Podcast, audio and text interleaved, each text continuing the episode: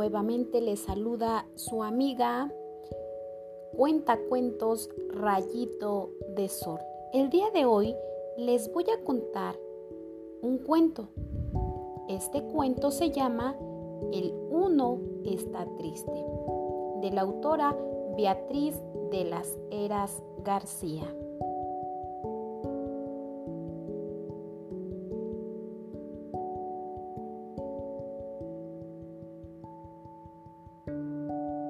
El uno está triste. En el país de los números hay uno que siempre está triste. Es el número uno. Dice que siempre está solo. Nunca sale de casa y tiene miedo de todo.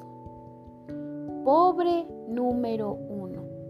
No sabe que él puede ser todo lo que desee Solo tiene que abrir bien los ojos y mirar a su alrededor. Alguien ha llamado a la puerta del número uno. ¿Quién podrá ser?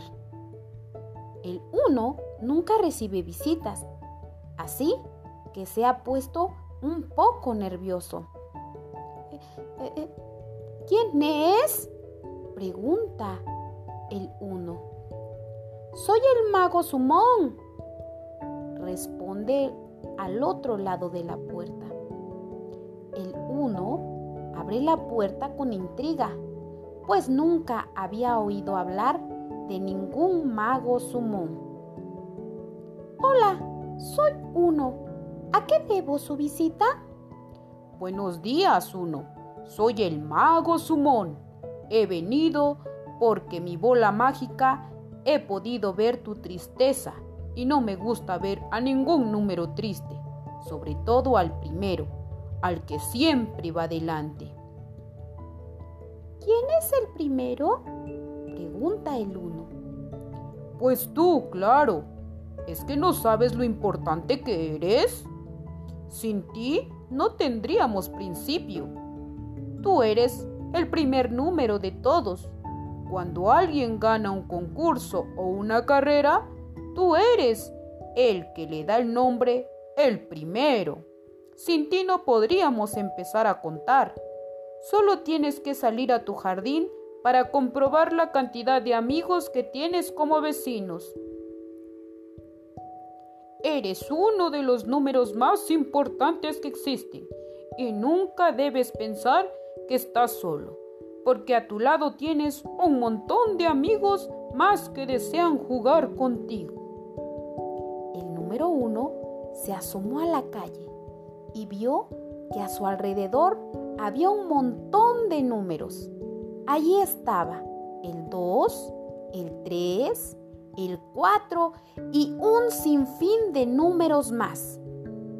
En la puerta de su casa había un árbol, una silla y una flor. Sentado en su silla podía ver un gran sol. Cuando se hacía de noche, una luna iluminada y un pequeño lago donde había un gran sapo que nadaba de lado a lado.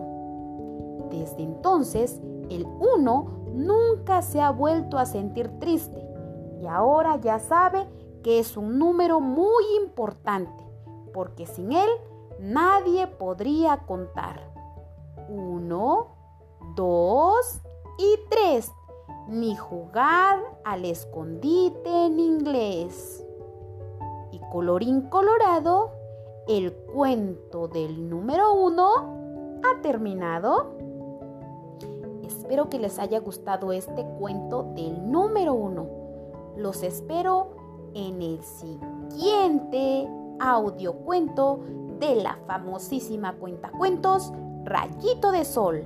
Hasta la próxima.